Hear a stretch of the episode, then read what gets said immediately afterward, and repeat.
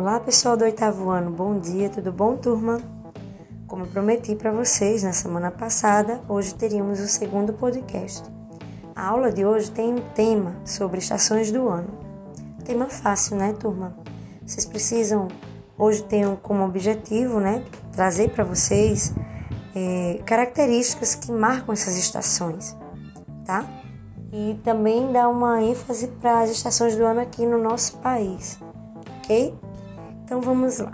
Sim, é importante lembrar, gente, que além dos objetivos das aulas, eu preciso também deixar claro para vocês que vocês estão sendo avaliados, não só quando tem aquelas provas, não. Turma, a resolução dos exercícios está valendo ponto, a participação, o interesse de vocês, isso está contando como pontos para vocês obterem as notas, tá? Essas notas que eu lanço a cada final do bimestre. Eu e os demais professores estamos avaliando esses aspectos.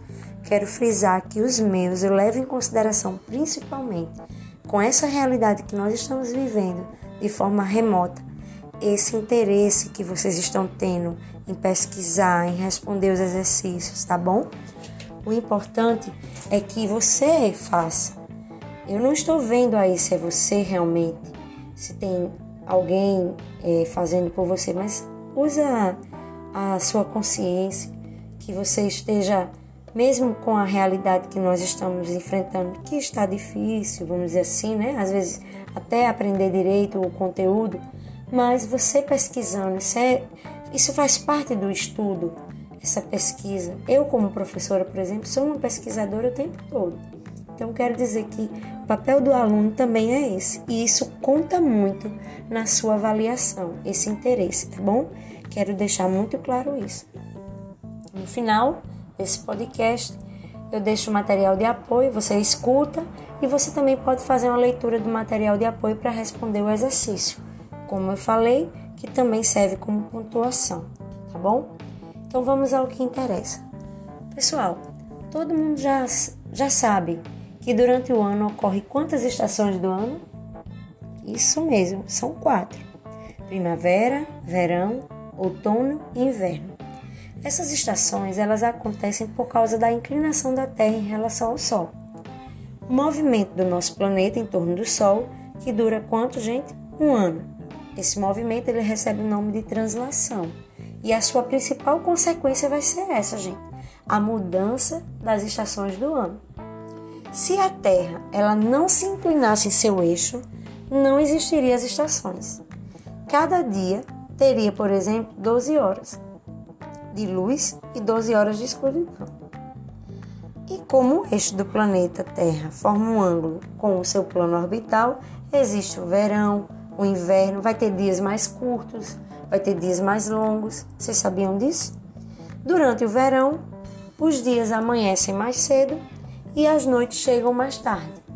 Ao longo dos três meses desta estação, o Sol volta forma lentamente para a direção do norte e os raios solares diminuem sua inclinação.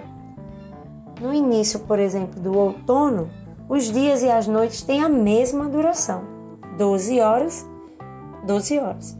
Isso é porque a posição do Sol ela está exatamente na linha do Equador. Porém, turma, o Sol ele vai continuar se, se distanciando aparentemente para o norte. A partir daí, os raios solares eles atingem um mínimo de inclinação no início do inverno. E ao contrário do verão, os dias serão como? Ficarão mais curtos e as noites elas se tornarão mais longas, certo? Então, o Sol ele vai começar a fazer um movimento assim, se deslocando na direção sul. Começando então a primavera e os dias e as noites terão a mesma duração. Portanto, as estações do ano e a inclinação dos raios solares eles vão variar de acordo com a mudança da posição da Terra em relação ao astro-rei, que é quem? O Sol. Quando o Polo Norte se inclina em direção ao Sol, o hemisfério norte se aquece ao calor do verão. Seis meses mais tarde, a Terra ela já, ela já vai ter feito o quê? Ela já vai ter percorrido a metade da sua órbita. Agora o Polo Sul vai ficar como? Em um ângulo na posição do Sol. É verão na Austrália e faz frio na América do Norte.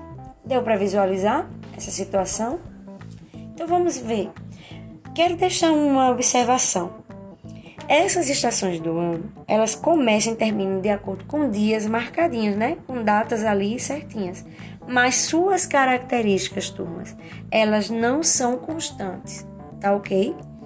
Vamos lá. A primeira delas que a gente vai abordar, eu irei abordar, é o outono. A datazinha que marca o início é 21 de março até 21 de junho. Ó, essa estação do ano ela é uma estação que marca as grandes colheitas, certo? Os dias eles ficam mais curtos e mais frescos. As folhas e frutas elas já estão bem maduras e começam a cair no chão. Os jardim, jardins e parques ficam cobertos de folhas de todos os tamanhos e cores. Isto porque países, por exemplo, lá no hemisfério norte, precisam se preparar para o inverno que está chegando. Aí é necessário armazenar bastante comida para que nada possa faltar. Certo? Inverno. O inverno ele começa do dia 21 de junho a 23 de setembro. Está associado ao ciclo biológico de alguns animais que entram é, no estado de hibernação. Vocês sabem o que é isso? É, gente, esses animais, alguns animais vão precisar dormir muito. Ficar lá uma reservazinha de gordura, atuando lá, mantendo ele é, aquecido, tudo mais. E se recolherem durante esse período de frio intenso, tá certo? A estação que sucede o outono e antecede a primavera. O inverno, ela é a estação mais fria do ano. Os dias são curtos e por isso escurece mais cedo.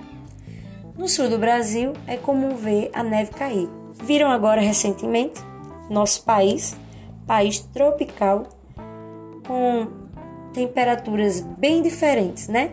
Enquanto faz muito calor agora aqui no Nordeste, não. Gente, só uma ressalva. Em algumas áreas, né, fazendo calor, lá no, no sul, frio intenso, geada, fenômenos em que é até preocupante para a questão assim de agricultores, né, que perdem a lavoura e até neve, pessoal. Isso mesmo, neve aqui no Brasil, cobrindo o chão e as plantas. Já nas outras regiões, como São Paulo, Rio de Janeiro, é a chuva que vai dar o ar da sua graça, tá bom? Como a temperatura cai nessa fase, as pessoas tendem a passar mais tempo dentro de casa, principalmente debaixo das cobertas. Parte triste, muito triste que eu lembro agora, é ver nos noticiários pessoas que estão em condições de viver nas ruas, muitas morrem até por conta do frio intenso na madrugada. E aí por isso que tem durante esse período muita campanha para poder doar um agasalho. Aqui na nossa capital, gente, um frio, vamos dizer assim, uma noite fazendo um frio, a sensação térmica, por exemplo, 23 graus, a gente já fica sentindo um frio de, como diz no linguajar, de bater o queixo. Não imagine comparado a uma temperatura muito baixa mesmo, a sensação térmica de 10 graus, é muito frio mesmo, tá? E olhe, olhe que pode cair mais ainda, tá? No sudeste e região sul. Então, essa estação do ano, ela é marcada por esse período em que as pessoas vão passar mais tempo dentro de casa para se manterem aquecidos, tá? Ah, eu também queria destacar outra curiosidade que eu vi: campanhas também não só de agasalhos, mas sabe aquelas caixinhas de leite? É, pessoas recortam aquelas caixinhas e fazem é, revestimentos de casas para manter casas que são mais simples, mais humildes, e aí recebem essas caixinhas de leites que vão fazer com que o calor fique mais retido e aí as pessoas se sentem mais aquecidas. Eu achei um projeto muito bacana e isso acontece aqui no nosso país, tá bom? Vamos falar agora sobre a primavera. A primavera ela vai de 23 de setembro a 21 de dezembro, tá? Uma curiosidade do latim primo vere significa no começo do verão. Ah, é a estação mais florida do ano. Eu amo flores, acredito que vocês viram como eu gosto de flores também. Durante as minhas aulas eu venho é, comentando sobre isso, né? E tenho fotos, gosto muito de tirar fotos, tá? De flores, amo fazer isso. E eu digo, é a estação mais florida do ano. Representa a época primeira, a estação que antecede o verão. Com o fim do inverno, é, voltam, os dias voltam a ser mais longos e quentes. Este é o período em que os animais se reproduzem e constroem seus ninhos. Bem romântico isso, né, turma?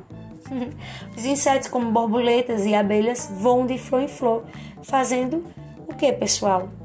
Um papel importante de disseminação de espécies, tá?